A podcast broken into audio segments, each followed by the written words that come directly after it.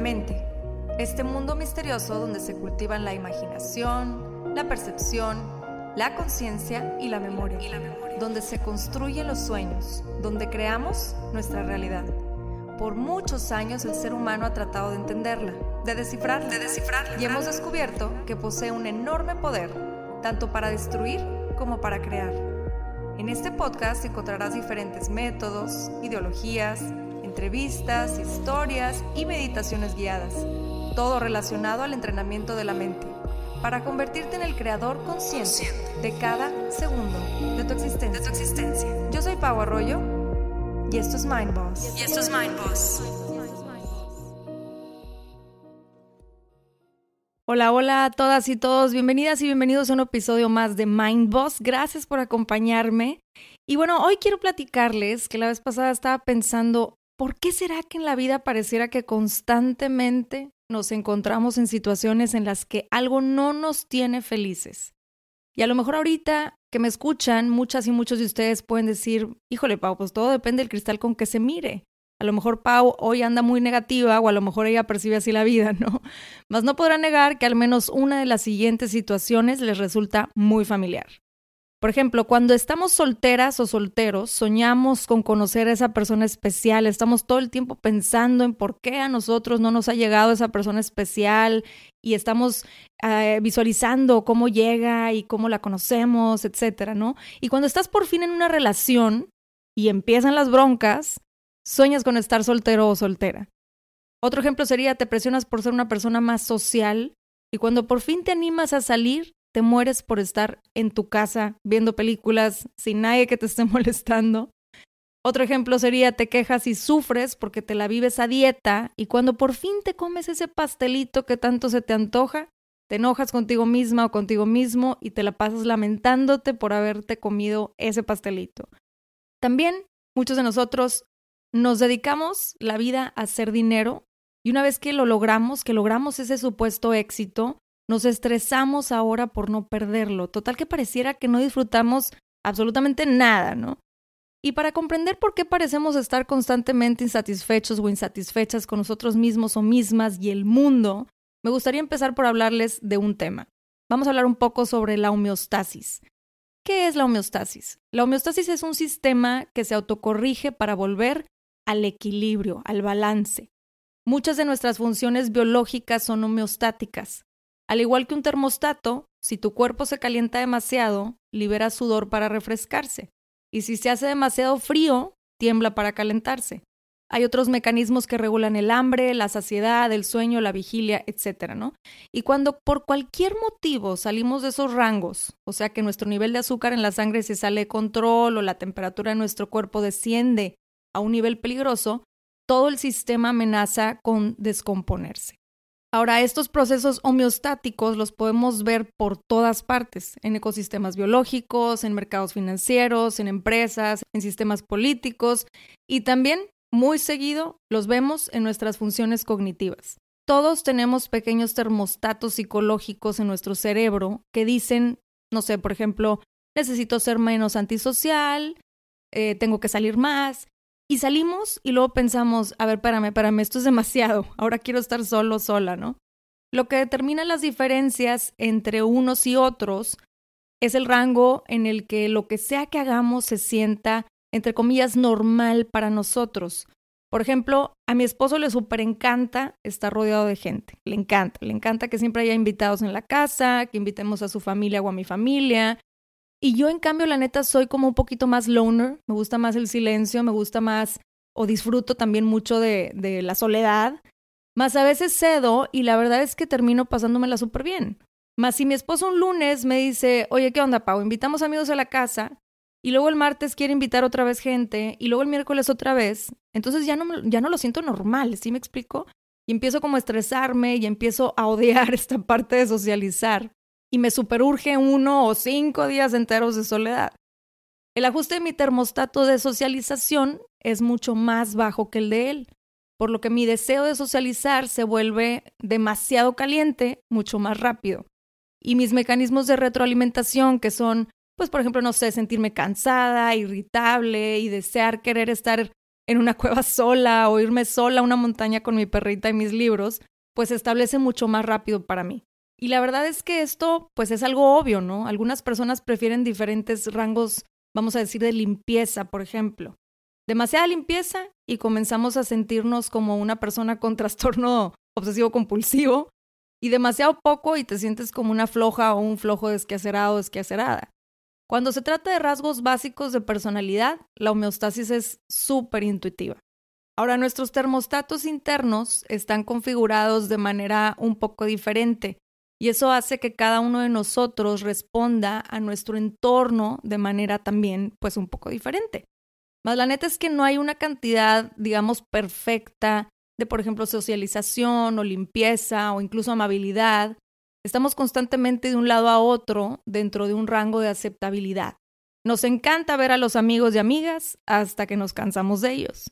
Luego buscamos estar solos en casa hasta que nos cansamos de estar solos, así que llamamos a algunos amigos y amigas y así sucesivamente, ¿no? Así es como funcionamos.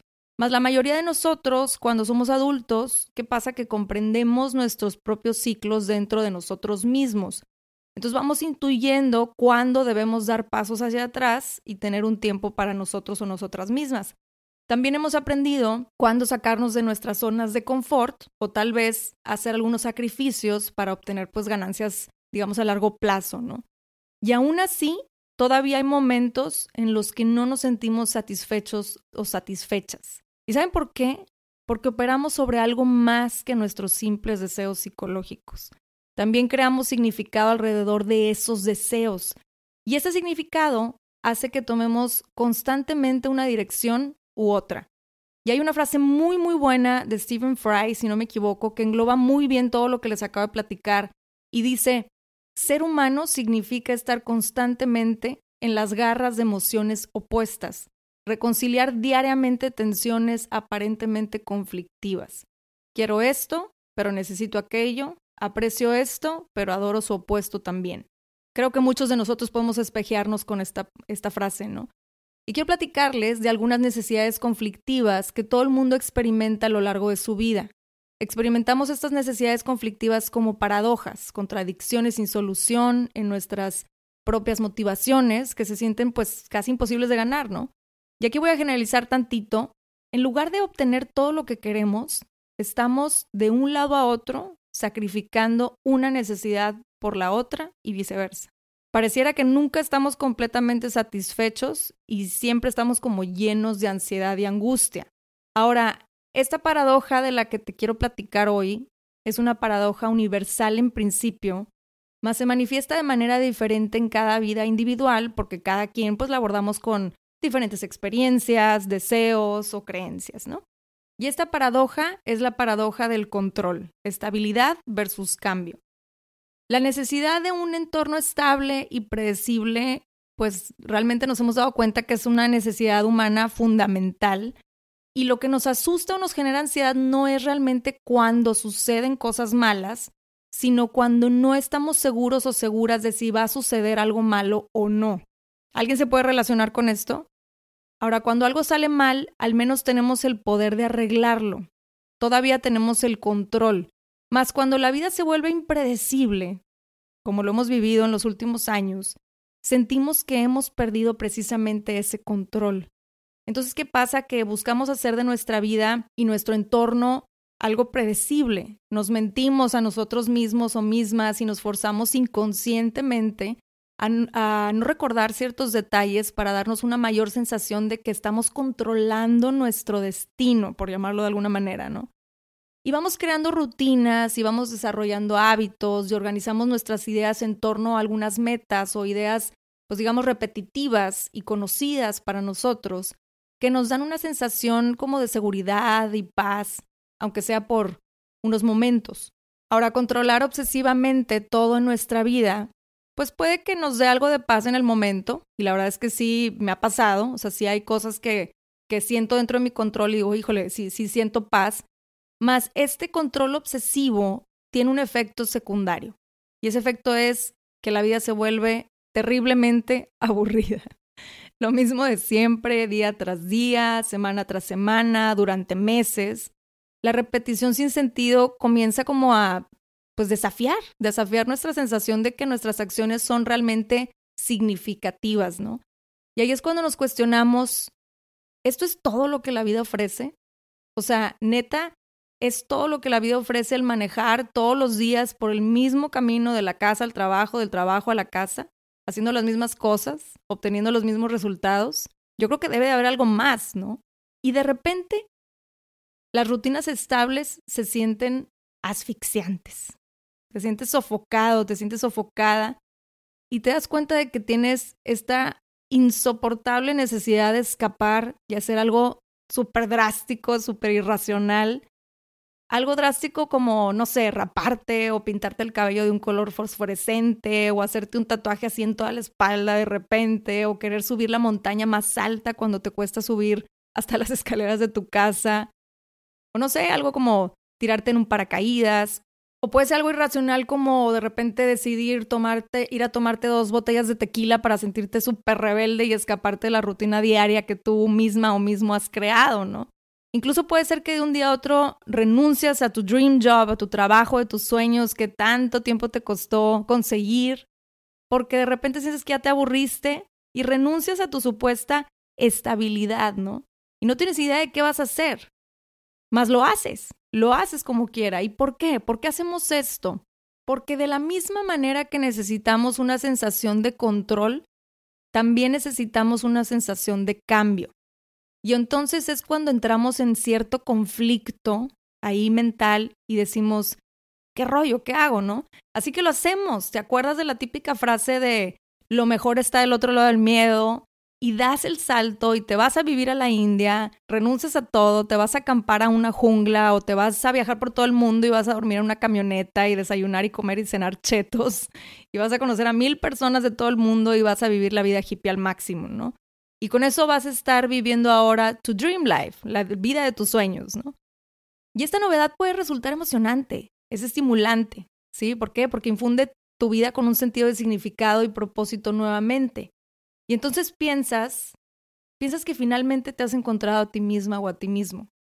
Y dices, wow, gracias universo, gracias vida que di este salto. Era precisamente el cambio que, que necesitaba, que tenía que hacer en este momento. Y lo que pasa, que hasta que ya no lo es. Porque de repente te despiertas en tu tienda de acampar en la jungla con mil piquetes de mosquito, solo o sola, y se te acabaron los chetos y quieres tu cama y te cachas pensando en la paz que sentías con tu rutina de antes, de despertarte y tener un horario específico y saber exactamente qué es lo que ibas a hacer el siguiente minuto. Y te das cuenta que extrañas esa silla de tu oficina y extrañas estar estresándote por el proyecto que tenías que entregar. Y de repente te vuelves a sentir sofocada o sofocado, ¿no? Esta nueva rutina de levantarte a hacer nada en específico y no saber qué vas a hacer, pues se puede sentir hasta peligrosa te sientes vulnerable. Y empiezas a pensar, híjole, me puede pasar algo aquí en medio de la jungla, que si me muevo y nadie se, se da cuenta. De repente anhelamos esa seguridad y esa estabilidad, o incluso la familiaridad del hogar, ¿no?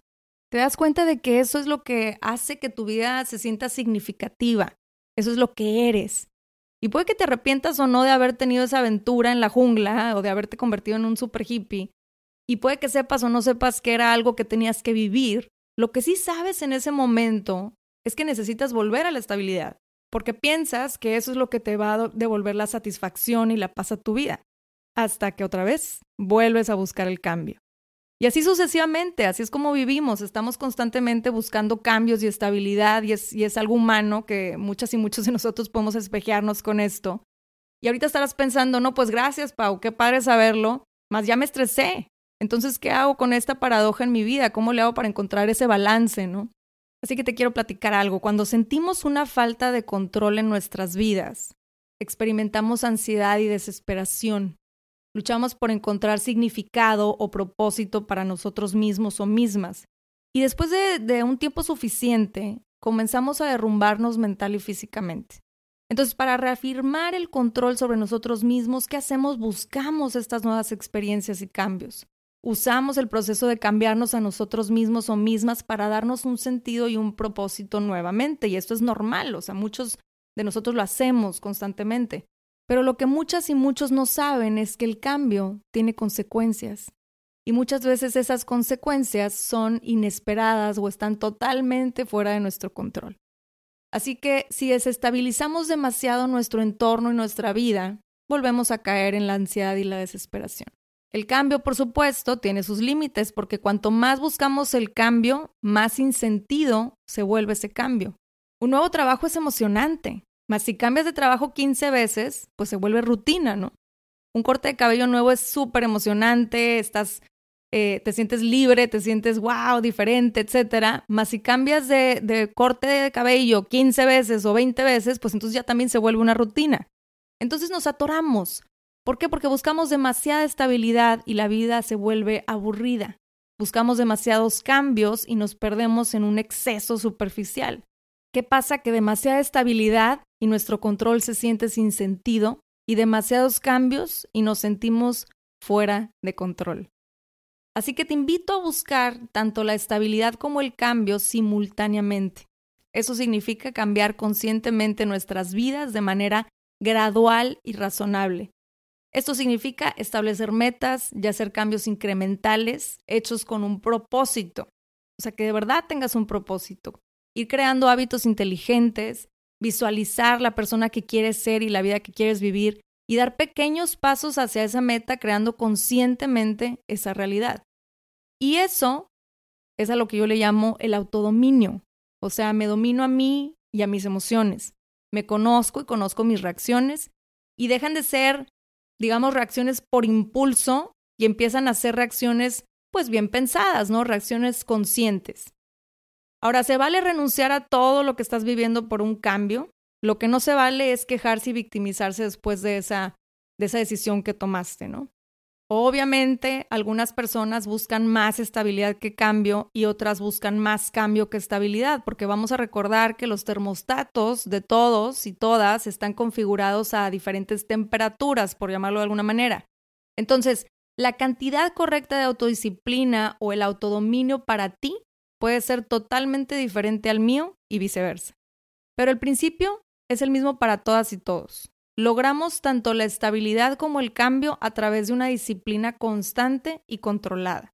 La neta es que yo por mucho tiempo fui o todo o nada, o blanco o negro, y con el tiempo y uno que otro tropezón y caída de 20, me fui dando cuenta de que no estaba tan mal navegar en el gris mientras llegaba del negro al blanco. Si me explico, no estaba tan mal ir poco a poco, pues cultivando mi paciencia y balanceando mis emociones.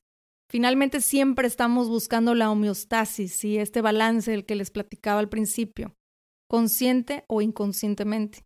Mas muchas veces queremos recuperar ese balance en cuestión de segundos o minutos, y eso es precisamente lo que nos lleva a los extremos. Y como bien dice uno de los dichos más sonados, al menos acá en México, ni muy muy, ni tan tan. Compárteme qué te llevas de este episodio en mis redes. Te invito a que me visites ahí en Instagram, arroba mx y arroba mindboss.podcast. Te agradezco mucho que me hayas acompañado en un episodio más. Te espero en otro episodio de Mindboss.